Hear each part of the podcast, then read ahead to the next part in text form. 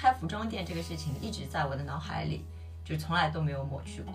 我觉得我终有一天会走出那一步，但是就是时间节点的问题。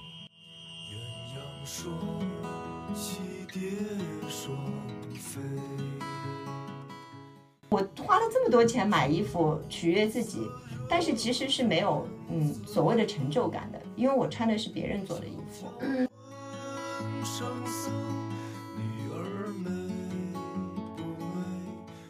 很喜欢创作的这个过程，并且觉得穿到合适的人身上，让他快乐发光，是给我给我能量的。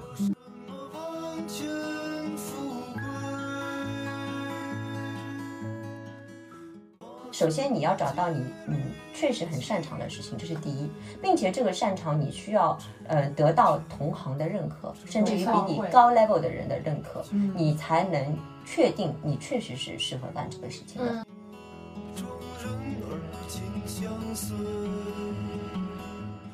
但是我必须保持这样的状态，嗯就是我没有办法过非常循规蹈矩的生活。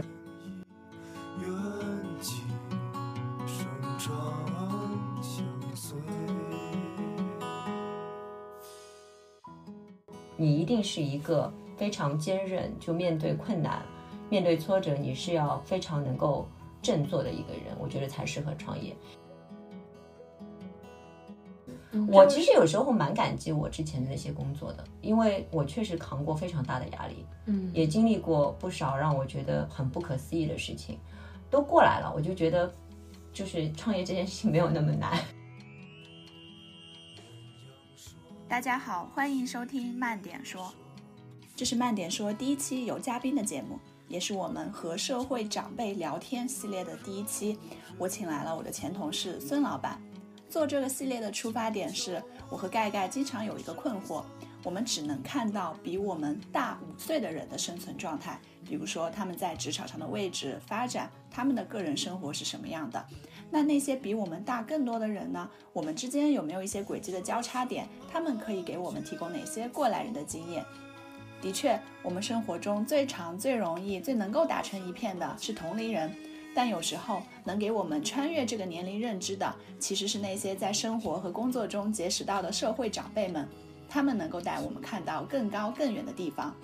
所以，在这个系列中，我们会邀请亦师亦友的社会前辈们分享他们的独特经历。那接下来就请孙老板介绍一下自己吧。Hello Hello，大家好，我姓孙。那个在职场的时候，他们都叫我孙老板，叫着叫着，现在真的变成 终于成为老板。社会长辈这四个字好像跟我也很搭，长辈谈不上，但是我有时候确实挺社会的，所以以前在公司里面，他们都是把我当半个社会人在用，就是一直很有担当，帮他们在扛事情。现在自己出来创业了，简单介绍一下自己啊。我是一个嗯品服装品牌的主理人，我现在身上身怀绝技哦。嗯，我们整个服装呢，大多数都是我自己来设计的，然后我们还会教一些穿搭，还会帮客户做一些气质的挖掘，还有形象的改造，然后定期还要做一些心理的疏导，所以是就是身怀各种绝技的一个主理人。大家这么一听，可能对孙老板的之前的经历会更会更感兴趣。为什么你会成为服装品牌主理人呢？或者说你在之前是做什么工作的？这个转变是怎么发生的？嗯，前一份工作是做媒体的，跟嗯师哥是同事。对，那我当时是在经营中心，嗯，会面对很多的客户，会做很多的大的项目和方案，去给客户做一些提案什么的。嗯，当时的工作就是是做整合营销，所以身上会背负着很多很多的责任。嗯做的事情都很杂吧，但是呢，有时候又会感觉很有成就感，然后又感觉要对很多人负责，所以他们都都喜欢叫我孙老板，就是这样叫出来的一个名字。对，然后至于为什么会去选择服做服装，这个是从小的一个梦想。我特别好奇的就是，因为服装对我和盖盖来说，其实相对是一个比较陌生的领域，嗯所以就是从小是哪些影响，还有包括后来在工作中有哪些就帮自己更加坚定说要去做这个事情呢？呃，是这样的，我上次听你们节目在说，有没有回忆自己小时候有一个事情就特别想做，就觉得做的特别得心应手，嗯，没有任何障碍和顾虑的一事情。那我觉得服装有可能我的所谓的那个归宿和彼岸。我从小是这样的，比如说我看所有的一些动漫也好啊，或者是一些连续剧，包括 TVB 的。我记得那时候看那个《我和春天有个约会》，我跟你们不是一代人啊，有可能你们都没有听过这个电视剧。那是一个说着六十年代的一些就是歌厅的一些舞女啊、歌女啊，然后跟当时的一些男生的一些谈恋爱的故事。然后他们会穿着非常漂亮的舞裙，包括他们生活中也会穿得非常精致。就是我看到这些衣服会特别快乐，特别有感觉，然后我会拿起笔把它画下来。就是除了画当下他穿的那些衣服以外，我还会自己自作主张的按照人物的特性帮他再去设计很多衣服，包括那小时候看那个《新白娘子传奇》，那时候你们大概还没记事吧？我感觉这个我也这个我也经常看《新白娘子传奇对，有吗？有记忆吗？有就是那时候对我来讲，嗯，这些电视剧对我来讲是那种非常颠覆的，就是你没有看到过这么美的女孩子，因为最早你不是我们那代人看的什么很土的一些电视剧，没有那么美的服装，啊，然后看到《新白娘子传奇》那些飘飘的那些像仙女一样的嗯裙子，我也会画下来。然后还会自己去画一个系列，我待会儿可以结束给你们看一下我画的那些东西。我还在，我还做了一个小视频，我小时候画的那些东西。就现在回过头来看，小时候好聪明啊，好有天赋。现在我感觉我已经画不出来了。对，那时候其实也没有学过画画，我是没有经过科班培训的。嗯，就是很喜欢画画，而且我们那时候，我记得我们上美术课的时候有一节教服装设计的，那时候大概是初中初一，也不知道是预备班的时候，我已经忘了。我记得那一节课老师对我非常高的评价，他当时跟我说，他说你一定要吃这口饭。哦，我说哦我说真的吗？我说我觉得我很一般啊。他说我没有见过一个就是像你这样年纪的女孩子能画出这么成熟的衣服，因为他觉得我特别懂女性的那些美。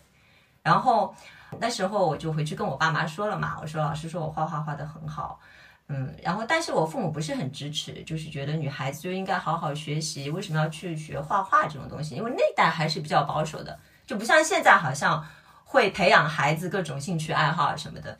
那时候家里条件也没有那么好，就觉得你正常的按照正常的途径去学习就好了。然后我就跟我的美术老师说，我说我父母好像不是很同意，他说不行，我一定要找他们聊一聊，就是这种。就所以从小我就知道啊，有可能我在这方面有一些天赋。那嗯，慢慢的我就在家里会偷偷的画，就比如说暑假、寒假的时候，父母上班了，然后我也不太会跟同学出去玩啊什么，我就在家自己就拿出画笔，然后画完以后还上色，用用水彩啊、水粉啊自己画。其实没有人教，就是觉得很开心，就可以在家画一天，就是我从小最喜欢的事情。然后到了上班以后呢，我就很爱买衣服，因为终于有自己的钱可以支配这件事情了。因为小时候父母给你买的衣服，我都觉得很丑，然后我就开始大量的花钱买衣服，就是我可以到那种，比如说第一个月工资发四五千，我可以就是花到只剩三百块回家，但是都是买衣服，而且从来不看价格。就是因为我知道我进了这个商场大概是我能承受得起的，所以我就会疯狂的买，然后每每个月发工资都会买，就就是然后回来以后就在做各种穿搭，我觉得这是我最快乐的事情啊、嗯所以我在职场的过程中呢，一直是经常是穿着衣服会被同事表扬的那种，就是说，哎呀，你今天这个衣服真好看，哎呀，真漂亮，哪里买的？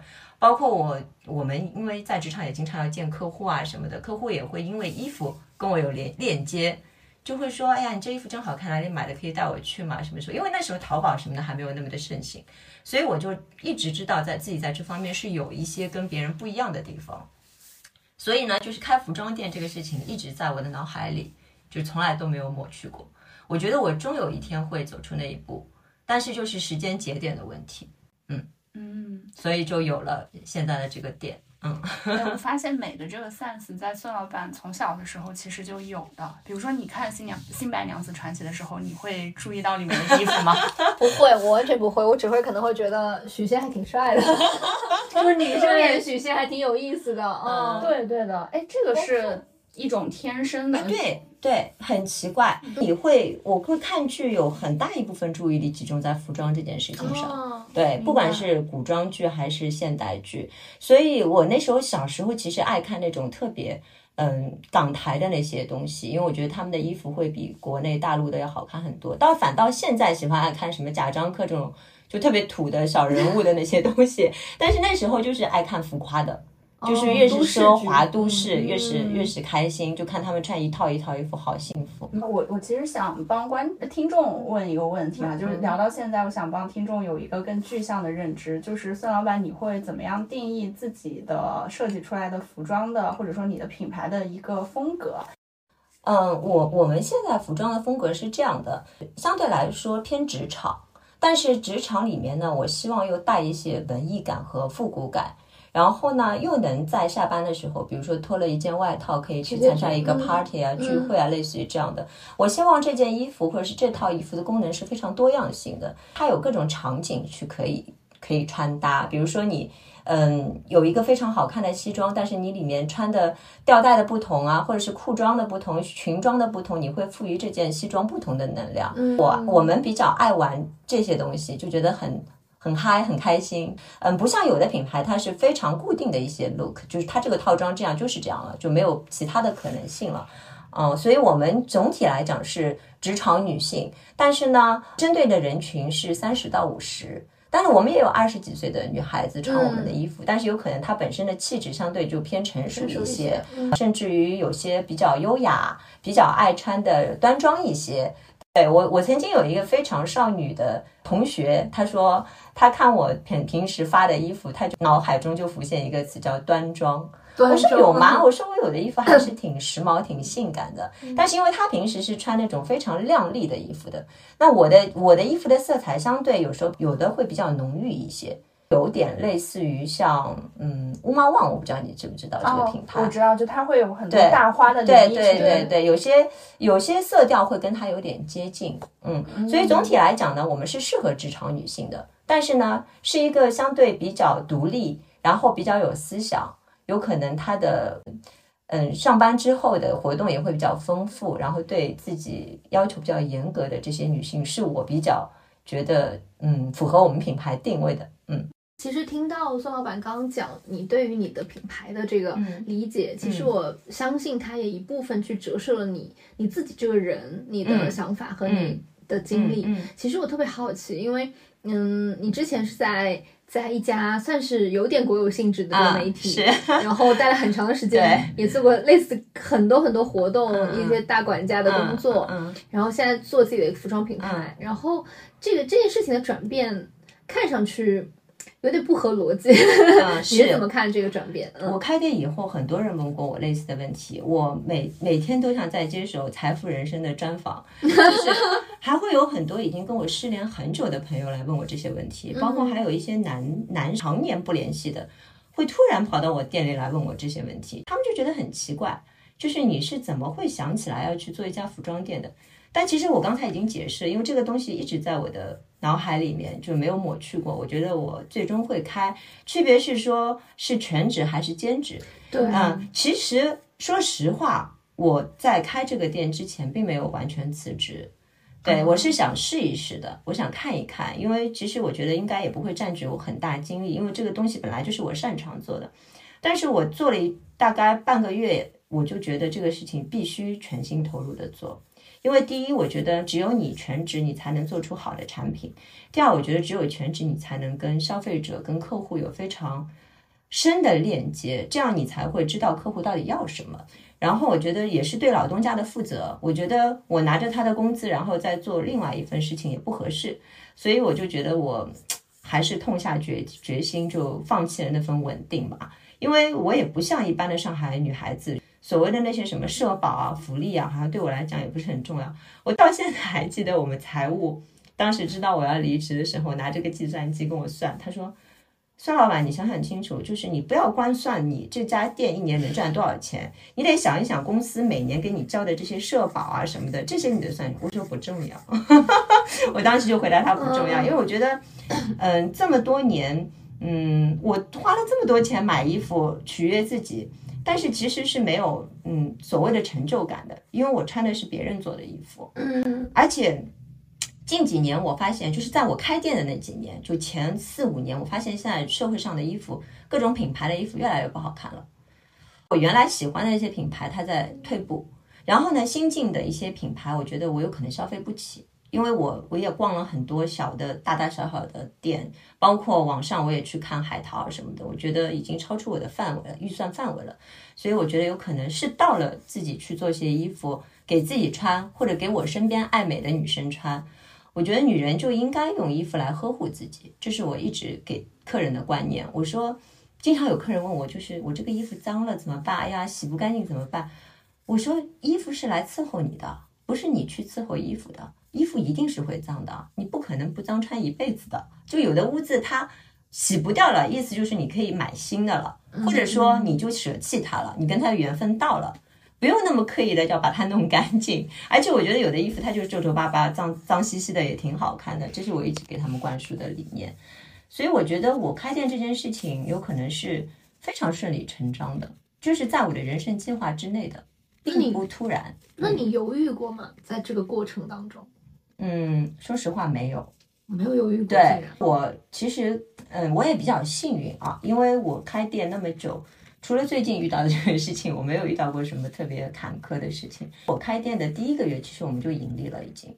哇，这么快对？我大概能算出我未来就是那那笔账，就是绝对不会比职场赚的少，所以我当时是很坚定的，嗯，然后也有很多人劝我，包括同事啊什么的，我说我是一个非常乐观的悲观主义者，我会把事情最差的结果想好，就我绝对不可能想好我这家店一定会一直很好，我不会这样想，我会想，即便它不好了，你怎么去面对？你未来嗯怎么怎么办？如果你有答案了，你就可以去做这件事情。所以这也是我一直分享给我身边想创业的人的，因为很多女孩子、男孩子他们看到我走出这一步，很羡慕。就是有的人会来问我，就是你到底这个店是怎么赚钱的？感觉现在实体店很难生存，你们到底赚钱吗？很多人问我，很多客人都很担心我，就说你这衣服是不是能卖的再贵一点？感觉好像不赚钱。我说你放心，我会赚合理的钱，但是我会用合理的预算让你们穿到好的衣服，这是我一直秉承的理念。所以我觉得，如果创业，当你把最差的这个一面想清楚了以后，我就觉得可以。嗯嗯，所以其实听下来说，孙老板你在过去的这段过程中，其实对于做一个自己的产品，嗯这个东西是有自己的一个持续的想法在。对，对对对对，就是我很喜欢创作的这个过程，并且觉得穿到合适的人身上，让他快乐发光，是给我给我能量的。嗯嗯，就以前打扮自己给自己能量，现在是打扮别人给也是给自己能量。我觉得，哎，你嗯还记得你第一个客人是谁吗？哦，我记得非常清楚。那天因为我得知我南昌路合同到期了嘛，我要离开那个地方，我很难过。我就在跟于老板，就是我另外一个合伙人，我就在说，我说还记得我们收钱吧第一次响的那个声音。就那天我正好在店里整理东西，其实我们没有正式对外营业那天，就进来了四个北京女生。嗯，然后他们说：“哎呀，这家店衣服好好看。”这是我第一次听到客人对我们的评价。嗯我就觉得好快乐，嗯我就觉得这衣服不是才我觉得好看，嗯原来大家都觉得好看。嗯然后我说没事啊，你们可以试试看。他说你们好像没有正式营业对吗？就是什么什么。我说我说没关系，我说你们喜欢我可以报价。我说我说因为我是我就大概介绍了一下我们这个店，然后他们就开始试，然后试完以后就他们就开始各自开始买。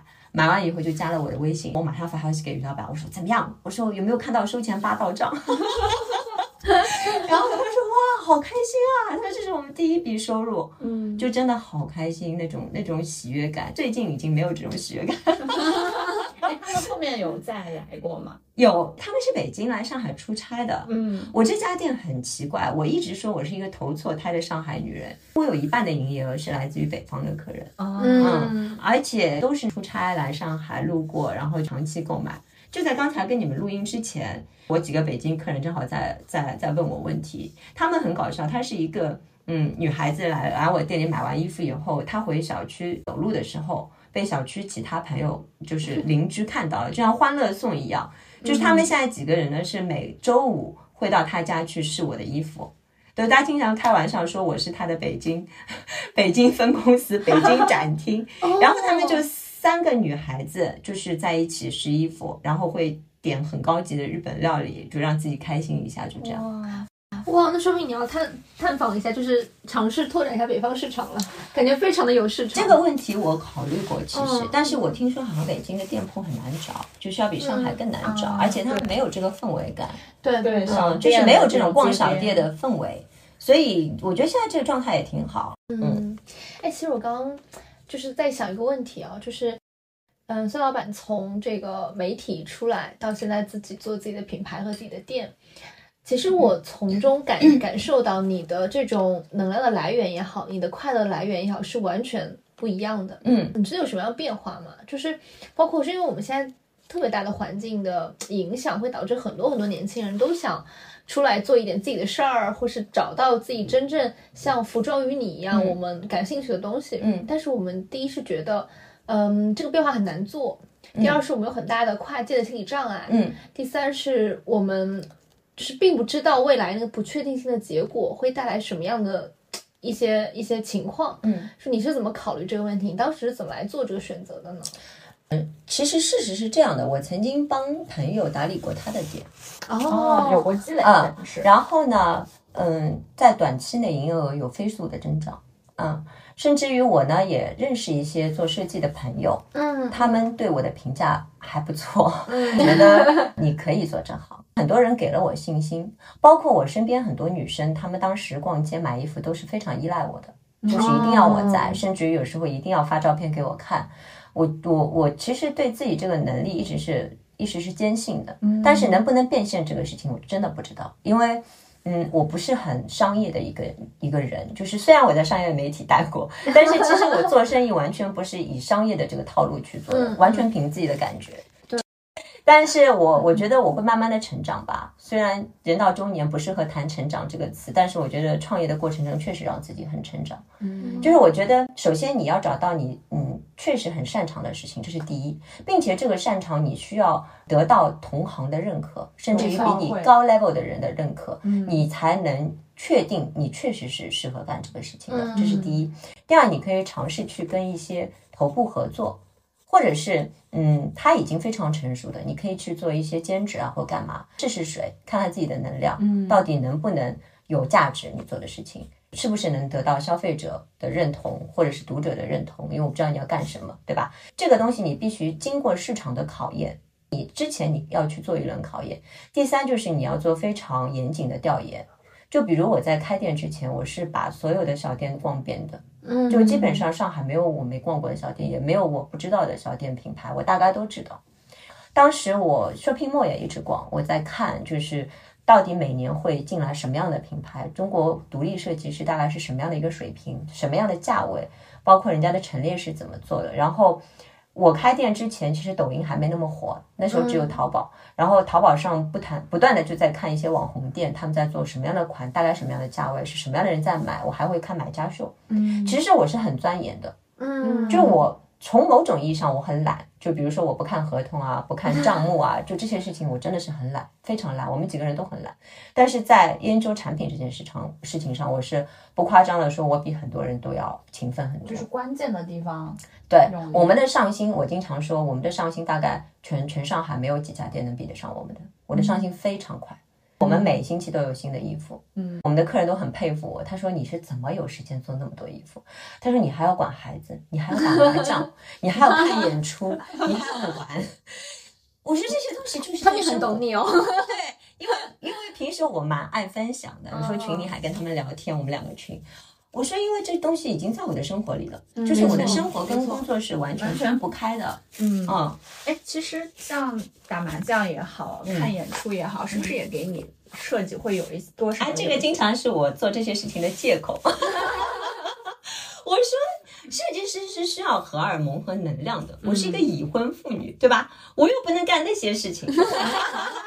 然后我经常，比如说我们客人晚上说：“孙老板，你在店里吗？”我说：“我要去打麻将了，你回家吧。”我就经常这样子。他们说：“你怎么这个样子？有生意不要做。”我说：“我只有打了麻将才能做出更好看的衣服。”这个其实是借口啦。但是我是这样的一个人，就是我是一个非常嗯随性的人。而且是一个有时候蛮偷懒、蛮蛮蛮贪玩的一个人，但是我必须保持这样的状态，嗯。我没有办法过非常循规蹈矩的生活，这也是我为什么会选择创业的原因。嗯。原来在媒体做的时候，你会发现，嗯，有的时候还蛮有意思的，就比如说讨论商业的点事情啊，有时候见客户，听他们各种品牌的故事。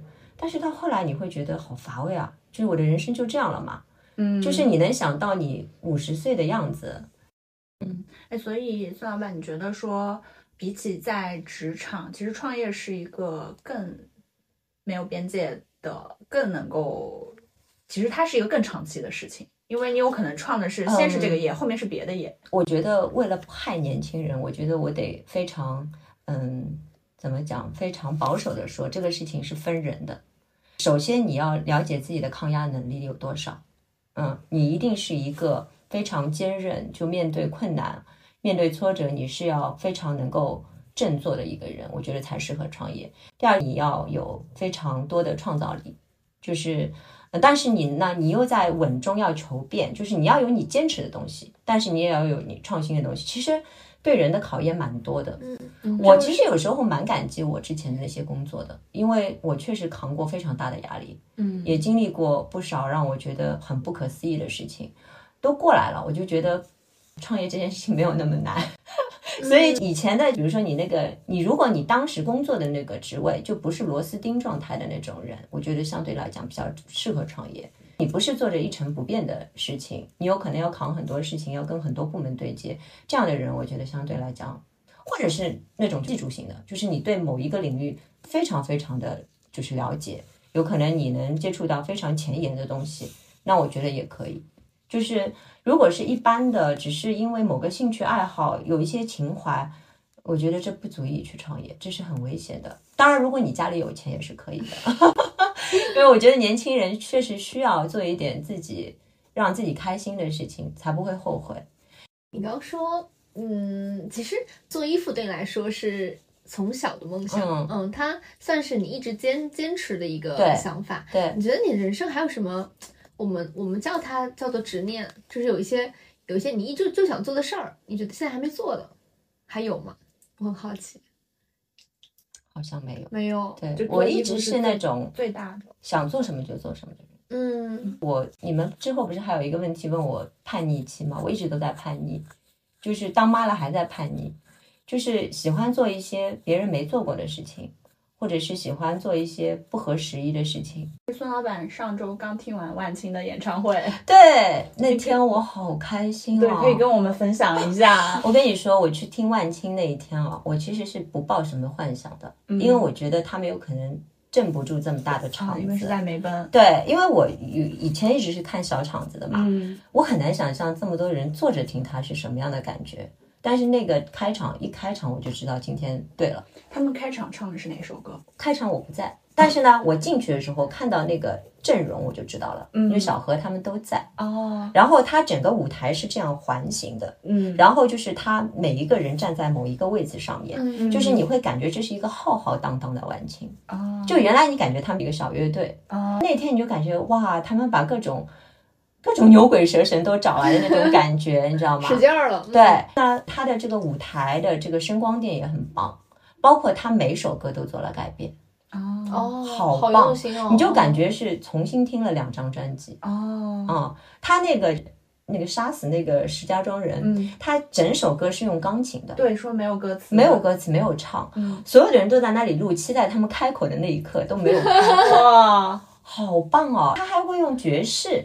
你知道吗？你感觉这个万青跟爵士有什么关系？他会用爵士，然后原来的那些乐器也都还在。小何在那里弹那个软，嗯，就是你会感觉好像这些人都不搭嘎，但又很和谐，就跟我的衣服一样。就那天好开心，然后我那天带我老公去了嘛，嗯就是他平时也跟我一直听，但是他也是第一次我听他发出这么大的感叹，他说这太牛了，哇，你会感觉他们是排练了很久的，嗯你看似不经意的那些东西，一定是排练了很久的，嗯嗯而且他舞台当中是一个大厦，就是一个楼，嗯，然后做成一个楼的样子，我在想这什么东西啊？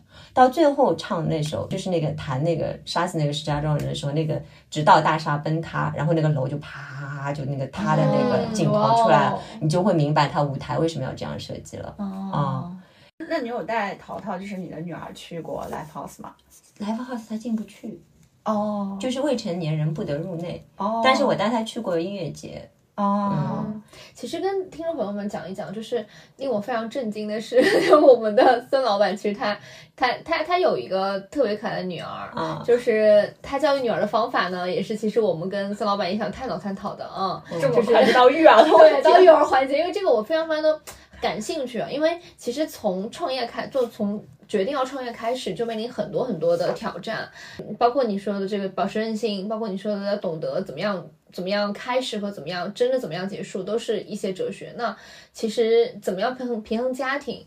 特别重要，因为这个问题其实我们蛮蛮不想去丢给一些所谓的这个女性的这个就是创业者去聊这个问题，但它自然而然就是一个问题摆在你眼前。之前我们在媒体的时候，我们的可能更更稳定，然后嗯也更容易去嗯跟女儿在一起。那现在是什么什么样状态呢？你教育女儿的方法是怎么样的呢？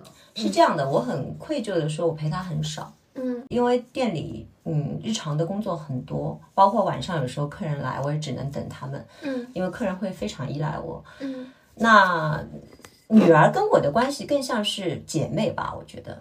就是我老公经常说我养了两个女儿，因为我老公其实比我小很多，但是呢，生活上其实他照顾我会更多一点，照顾家里也会更多一点。我有一个住家阿姨，嗯，平时因为我们家没有老人带孩子，所以这点我觉得挺好的，就是小孩身上没有那么多嗯莫名其妙的臭毛病，就相对来讲对他还是比较严厉的，而且我们的阿姨年纪也不是很大，就相对来讲她还是很多想法。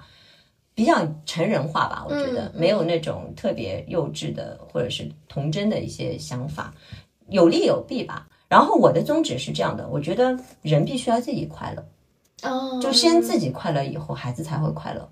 我不觉得所谓的付出，你为了他做什么什么什么，然后自己又很怨，就一定是对孩子好。当然，我身边也有那种做了很多也很快乐的妈妈，这个我是很佩服的，打心眼里佩服。我没有看不上，我觉得我做不到。那当我问自己你做得到做不到，你做不到的时候，那我就放弃。我觉得这不不一定是那种不负责任，而是说，我觉得在当下的这个环境里面，因为我也看到我身边很多的客人给孩子报了很多班，包括进的一些小学、幼儿园都是非常非常昂贵的。嗯，第一我负担不起，我也很坦白。第一我负担不起，第二我觉得没有必要。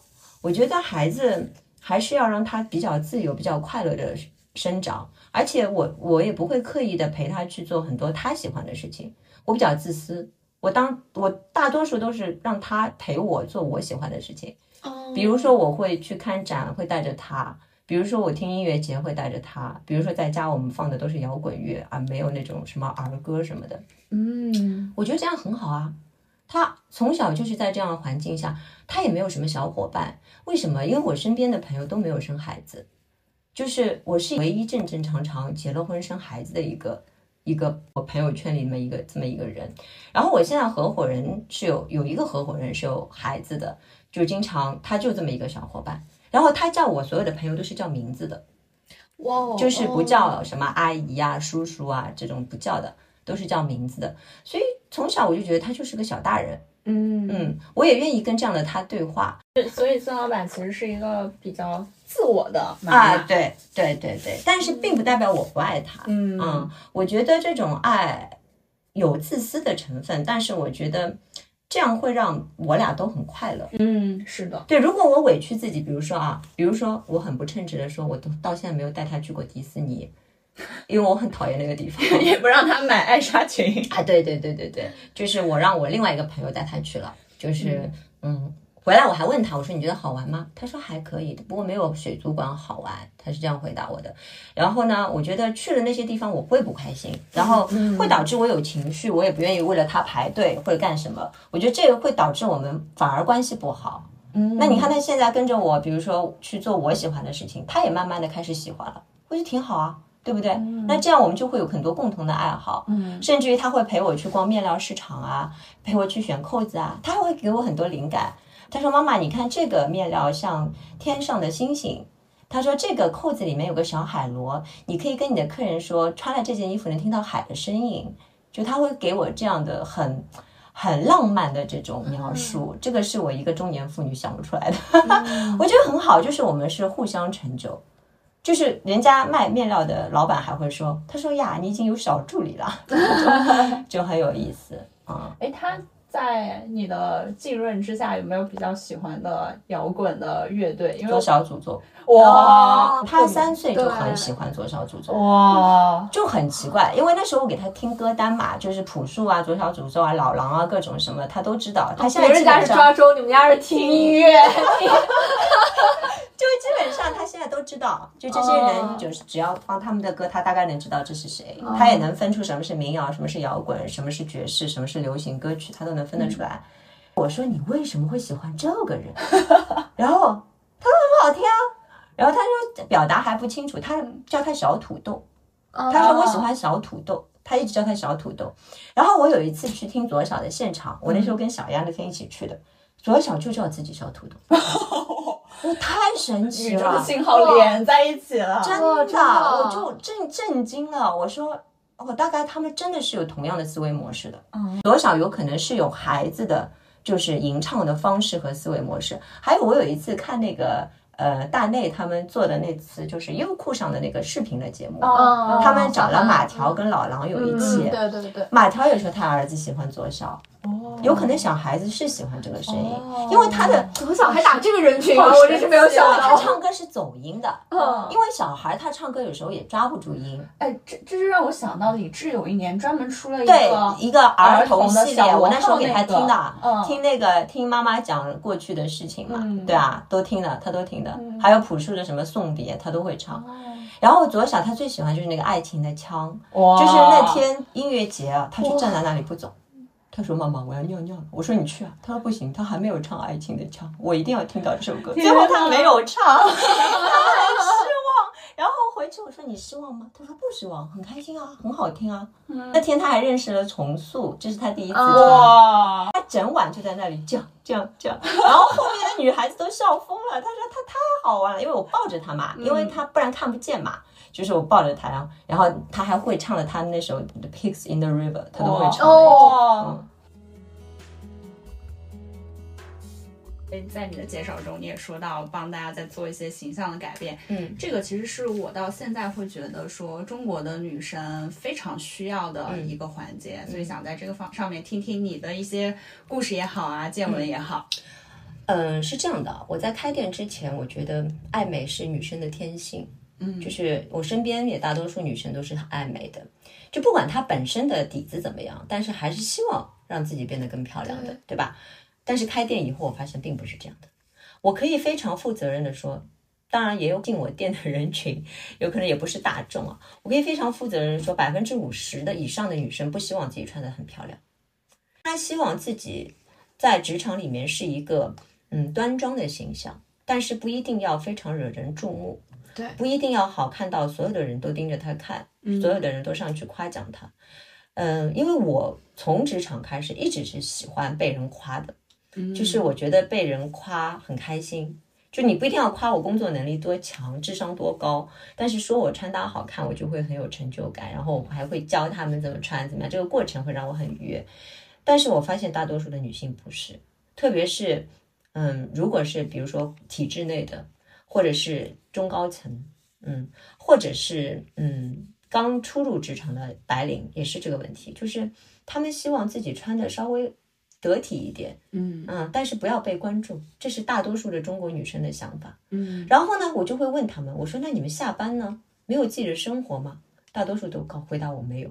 啊，没有约会，没有跟女闺蜜之间的这种像我们以前那种约会啊、下午茶、逛街。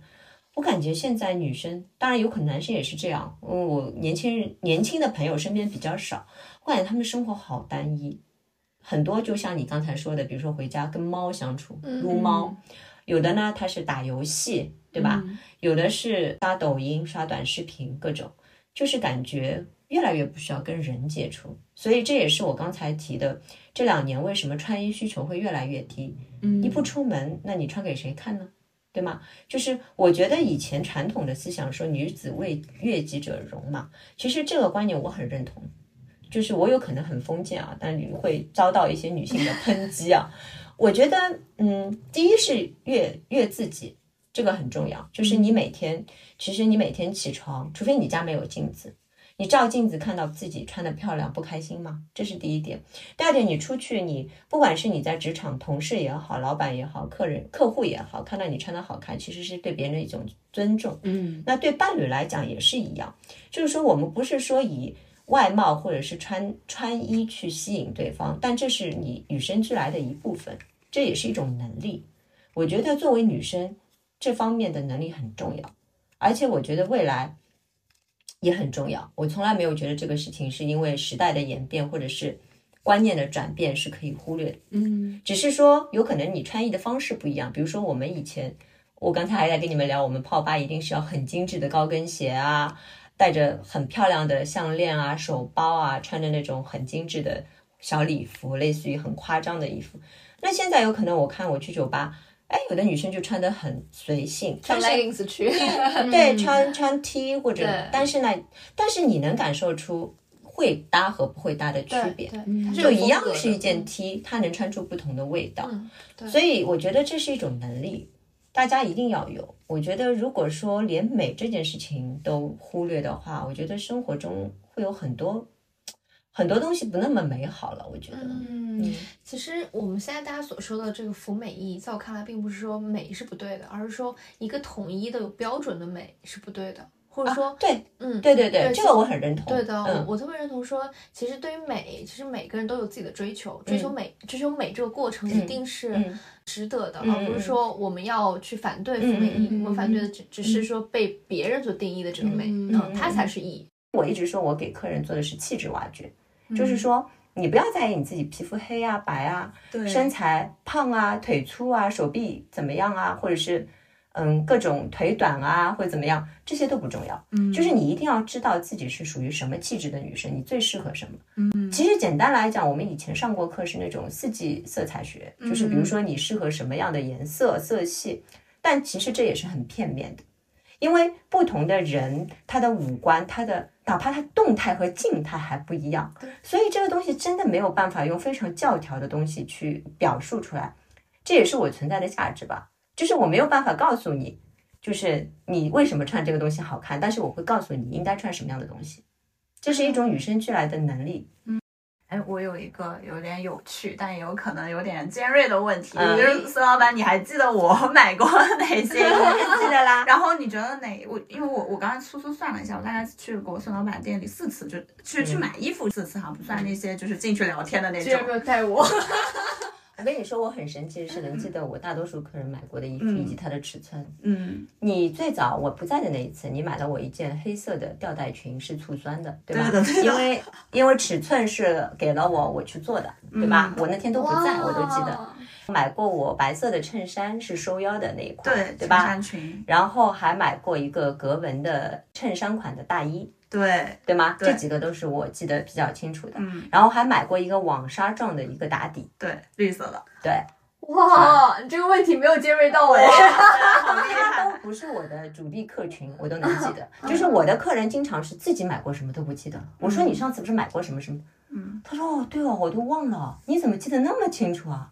所以我女儿经常讽刺我的，就说你除了你那些客人和你店里那些衣服，你还记得啥？就是她，因为经常幼儿园的一些事情我忘了。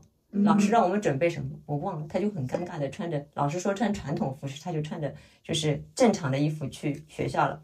然后他就回来问我，你为什么不准备？我说我忘记了。他就应该说你，你就除了这件事情，你记得啥？嗯我跟你说，你是什么样类型的呢？其实你是可以，嗯，拿现在的网络用语说可甜可咸，是这么说的吗？哇，我觉得很准哎，我觉得，就是你要女女人的时候，可以就比如说那些吊带裙是 OK 的，对，因为为什么你皮肤很白，然后呢，该有肉的地方都有肉，嗯，所以会让男生会觉得有性感的那一面。哇哦，真的，真的，真的，真的，有可能这样描述不太好啊。挺好的，这段一定要剪进去我。认同，我认同，我认同。会有性感的一面，但是呢，当你要穿那些东西的时候，你要记得把眼镜摘下，戴上美瞳、美瞳或者是隐形眼镜，因为眼镜这个东西会让女性的这个性感指数降低很多。嗯，这个是我跟我一直戴眼镜的客人这样说。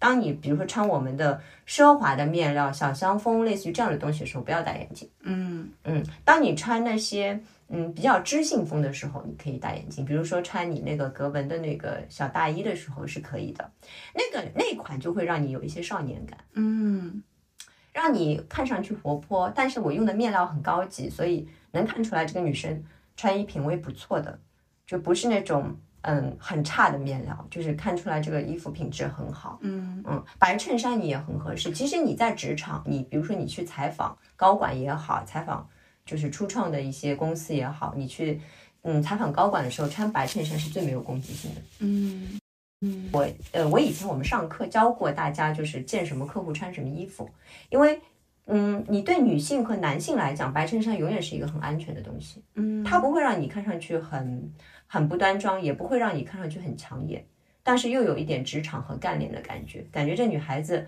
挺挺能干活的，就是那种 埋头苦干型的那种，嗯。对，所以会给人踏实感，嗯嗯，当然你如果要见那种，嗯，特别浮夸的。女性的那些客户，你就要穿的稍微低调一点。嗯。哇，这个很这个很适合录一期，就是非有什么常适合样可以开在什么样的场景下穿什么对我以前给一个嗯。企业的这个非常重要。嗯。的一些做销售的一些、一些做销售的，我给他们培训过。嗯。还有比如说你，我有我有客人他在相亲之前会跟我说 我该穿什么衣服，我说那这个东西很复杂，我说你得告诉我这个男生是干什么的，大概的人物的画像你跟我讲一下。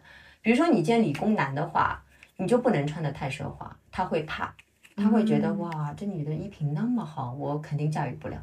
嗯，你可以就穿我刚才说的白衬衫啊，T 配一个小裙子啊，看上去不要有那么的攻击性，但是又看上去温婉一点。那如果说你是见一个他自己创业的，那你就要穿的好一点。那这个好也不是说浮夸，你有一些小心机在里面，有一些小配饰啊，会让这个男生感觉这个女生是有品质的。嗯我需要带他去好的地方，或者给他买好的东西，把他养起来，滋养起来，不是养你啊，滋养起来，就是让他有好的生活环境。那如果你见一个那种文艺青年，那你就要相对穿的文艺一点，就是你这些衬衫啊、花纹啊要有趣一点、特别一点，外面没有见过。或者是那种麻麻的西装啊，就会很容易打动背个帆布人。包，对对对对，你嗯，帆布包也不一定嘛，你可以是皮的，哦但是要非常简单，嗯，就不要背名牌，就是什么小香啦、LV 啦，就这我 tag 可以啊。对我真的是非常细致的教过我的客人，嗯，所以你说我的哦时间够用吗？他们所有的事情都会来问我。哇，这个真太棒了。我曾经还有一个男客人，我跟你讲很搞笑，他呢是第一次进我店，很喜欢我的衣服，但是他说他跟我说我过两天带我妻子来，我觉得他开玩笑的，后来真的来了，来了以后呢，他太太就一直在我这里买衣服，但是很有趣，有衣品的男生选的女生通常是没有衣品的，就是哦完全不懂，就所有的衣服都是他选的。然后呢，有一天他晚上发消息给我，他说你能不能帮我太太定制一套睡衣？我说大概什么样的需求？他还亲手画，真的好细致的一个男生。他说我需要有一些小性感，但是不能太露。嗯，大概是这样的一个形状，你帮我挑一下面料。我又给他去挑面料，然后再让他确认，深更半夜我们俩就在对这些东西。然后做完以后呢，他很满意。然后他过了大概两个月，他跟我讲他他他怀孕了，我就好开心。有关系，但是我就觉得有关系，你懂我意思吗？就是这种成就感是哇职场塞永远带不给你的。哎，其实这里我会有一个一直没想明白的问题，就是价格这件事情。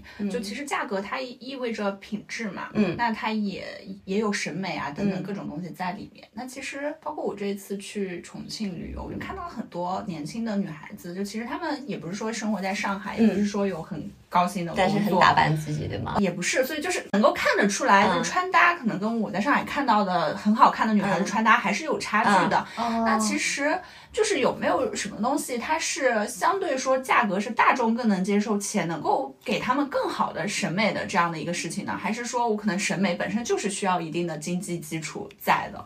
我觉得未必。嗯。比如说，你看，嗯，我就上次跟你讨论，就是我现在看音乐节会看年轻人穿搭嘛，嗯。其实我能感受到这些年轻人是有审美的，因为它的色彩和款式的搭配是 OK 的，嗯。但是确实面料上还差口气，但这个就是预算的问题。但没关系，至少看上去是 OK 的，是符合审美的。嗯啊、就包括我曾经跟我一个非常好的客人讨论过这个问题，他说，就现在不是很流行一个词叫 old money 嘛，嗯就他说他很认同，他觉得审美就是跟钱有关。当然，没有钱的人就是没有审美。我说这个我非常不认同。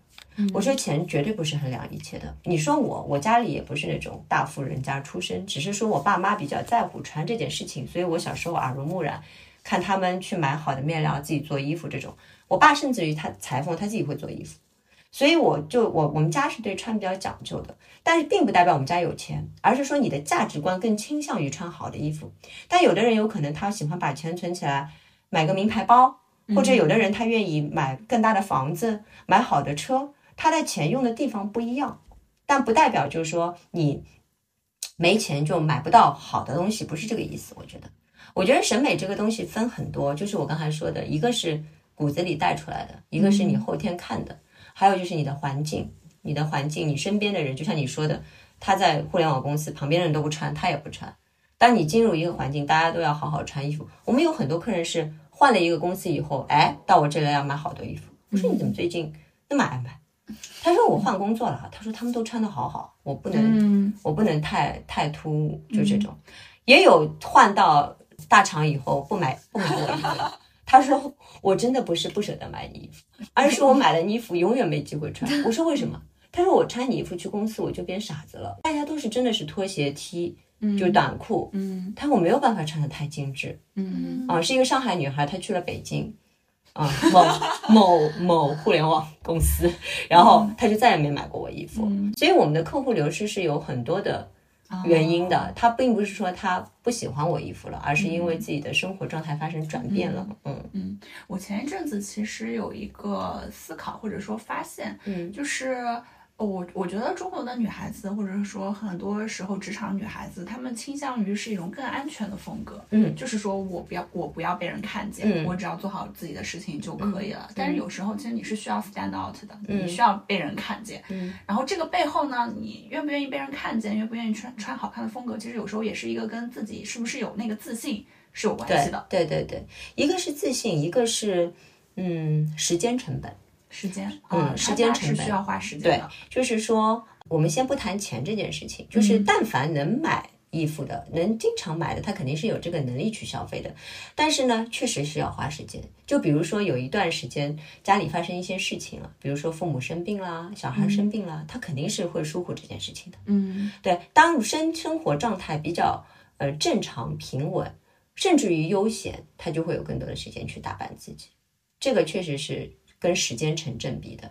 就是你每天如果早上急急忙忙又要管孩子，嗯，吃喝拉撒的，然后还要倒把自己捯饬好，那你有可能要比正常人要早起一个小时。那你是不是愿意付出这一个小时？那有的人觉得我哪怕少睡一个小时，我要把自己捯饬好，这就是观念的问题。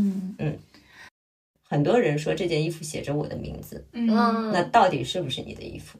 嗯这个问题其实非常值得探讨。我曾经做过统计，百分之七十的人是不对的。他只是在那个舒适区待惯了，嗯他走不出来了。嗯嗯嗯，我有一个客人，他在进我店之前只穿黑白灰，没有穿过有色彩的衣服。我当时给他任何衣服，他都拒绝 say no。他说：“哇，这个东西不行不行不行不行，那个东西不行不行不行。”我说：“怎么会有这么多的不行？”我说：“你试一试。”他说：“真的不行。”后来呢，几次三番的被我劝了以后，他就开始尝试了，然后穿到公司去，有人夸他了，他才相信我。嗯就是从买回去那一刻，他都是不相信我的。嗯，他就是觉得我就应该是穿我原来那些东西的，怎么能穿你这个花的衣服呢？这东西跟我有什么关系？就他是没有这个概念的，所以就是我觉得我我刚才也在跟他聊，我说我开了店以后，我对大多数的女生心生怜悯，我觉得她们好可怜，就好多漂亮的衣服都没有穿过，好多好的面料他都没有接触过，你值得穿那么好的面料，不要老是穿那种洗衣机洗的化纤的面料。这对身体也不好。然后你，你一天上班很辛苦了，你不应该用好的衣服来滋养自己吗？这是我一直给他们的观点。嗯我感觉我们客人这两年好很多，哦，嗯，好很多，嗯很有意思。就是你会发现，这个其实就跟月下一个道理，嗯就是很多人不是因为月下了解了那些乐队嘛。其实不是因为他们没有审美，而是因为原来没有没有见过，没有听过。没有放到他们面前来。对对对，所以我觉得我们是一个窗口。嗯嗯，这很多是设计师品牌、买手品牌存在的很大的对对对对是这样的。对对对，嗯但是很多设计师是这样的，嗯，这也是我痛苦的地方，就是大多数设计师是有灵感的，比如说有人采访都会说，哎呀，你这一季的灵感源于哪里、啊？我永远没有办法回答这个问题，因为我的灵感永远来自于客人，嗯就是我是通过一个供需关系来找我下一季该做什么衣服。比如说我最近看到，哦，原来胖的人穿这个衣服那么好，我就会下一季再做一些这个系列的。我说哦，原来黑的女生穿这个颜色会那么的白，然后我又会再找类似的面料做这些，我都是通过。就是非常务实的为客人去想，而不是因为某个建筑物或者某一某一个画、某一个电影去做一件衣服。嗯这就是我跟普通设计师的区别。嗯我所以从某种意义上讲，我觉得我不是设计师，我只是一个一个匠人吧，就是希望用好的东西，然后塑造更好的他们，就那种感觉。嗯，哇，其实孙老板提供的是一套解决方案。是的，是的，是的，嗯哎，其实这让我这让我想起来，我们都说消费消费品怎么来做呢？就是在你创造你的产品之前，先找到你的人，这这个是很重要的，嗯。而不是说你创造出创造出来一个产品，嗯，把它非得推给那些人，但是后面那种做法省力啊，嗯。就是你产品去吸引你同频的人，嗯，这是大品牌应该做的事情，嗯。因为它有足够的预算去打广告，然后去吸引跟他同频的人。嗯。但是我们本来一个小而美的实体店，我只能因为客人的变化而去调整我的产品线。嗯。就我经常会开玩笑说，我看我刚开业时候的一些衣服跟现在完全不一样。我那时候就是非常简约的，没有花纹的，也没有什么泡泡袖啊、少女款都没有的，就是简单的职场女性中中高层管理者穿的那种风格。嗯那这两年，因为我们客人带客人，每个带来的客人风格不一样，她们闺蜜我也很奇怪，就是性格都不一样，穿搭也不一样。我说不是应该穿的差不多的人做朋友吗？就千奇百怪。然后呢，有的他会跟我主动提，孙老板，你能不能做点什么什么？能不能做点什么？我的各种思维都是按跟着他们走了。这个其实是哦。有利有弊的，利就在于说我创造这个产品以后就会有人买单，但是会有局限性，就是我会没有办法独立去思考了。对你沉淀不了一个属于你这个品牌的对那条东西，对嗯。我就会感觉，我们经常客人会说，你这我哪是一家店的衣服，就感觉完全不一样，嗯，就就就感觉是几个设计师做出来的东西，嗯。哎，那这条这条路上你纠结过吗？我很纠结非常痛苦，这是我最痛苦的地方。嗯这个我以前听别的播客，比如说那些脱口秀演员也说自己讲的段子，其实并不是自己想讲的那些东西，其实我非常有共鸣。就是其实店里百分之八十的衣服是我不穿的，比如说连衣裙这个东西，我这辈子就没怎么穿过，啊、我也是，但是你会发现，真的是大多数的女生穿连衣裙好看。对的，就是我一开始还很强硬的跟他们讲，我说连衣裙有什么意思？都不能搭，one piece 就一张东西，对对不对？穿在身上就没有任何的可能性了。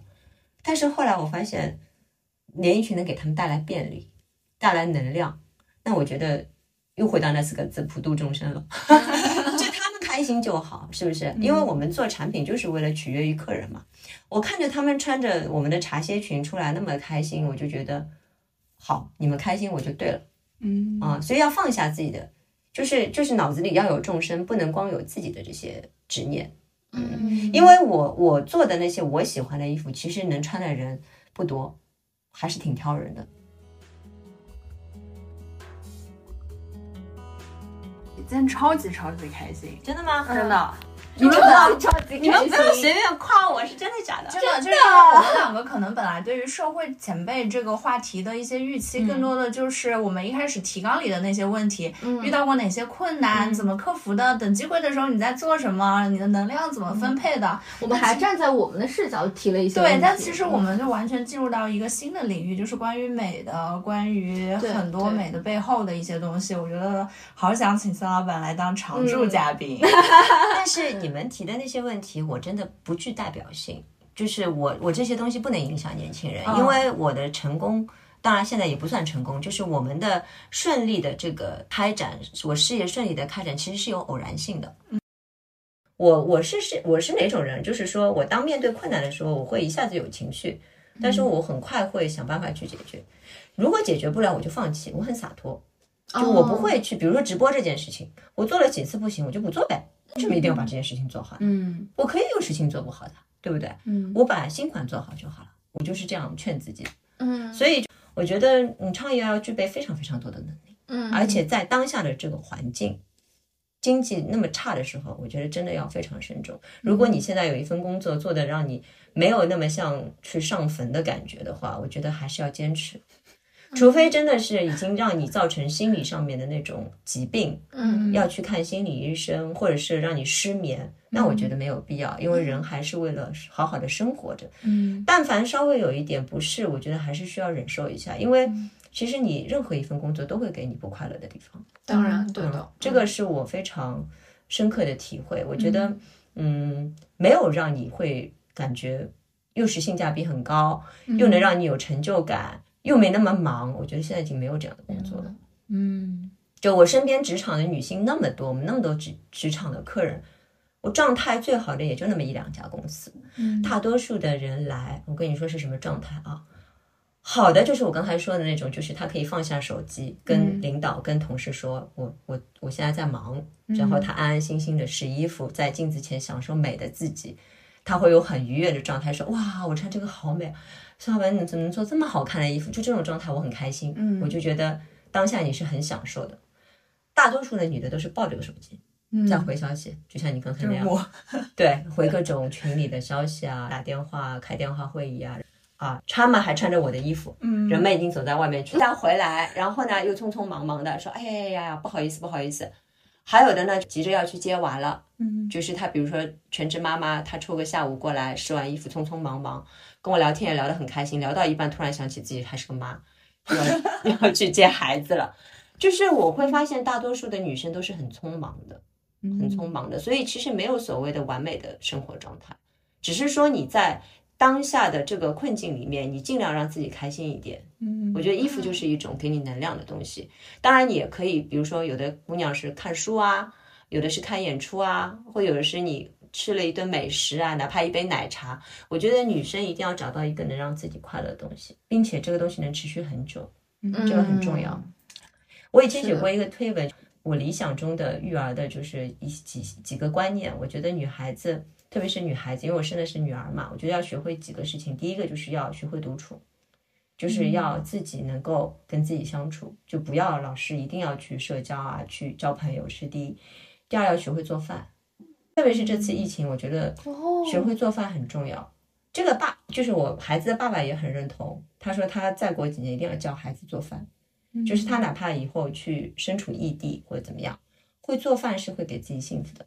嗯嗯第三个就是要有爱好，就是这个爱好也可以是打游戏，嗯嗯就是这个爱好一定是要让自己很快乐、很享受，嗯并且觉得可以忘记一切烦恼的东西。嗯嗯，这三点很重要，我觉得。嗯我觉得女生如果有这三个能力，就会很幸福指数很高，嗯 就很荣幸我这三个都有。哇 所以我相对来讲不是那么怕孤独。嗯，特别好，嗯，给我们的好们的，嘉宾谢谢系列带来好了。还需要有很多努力的地方。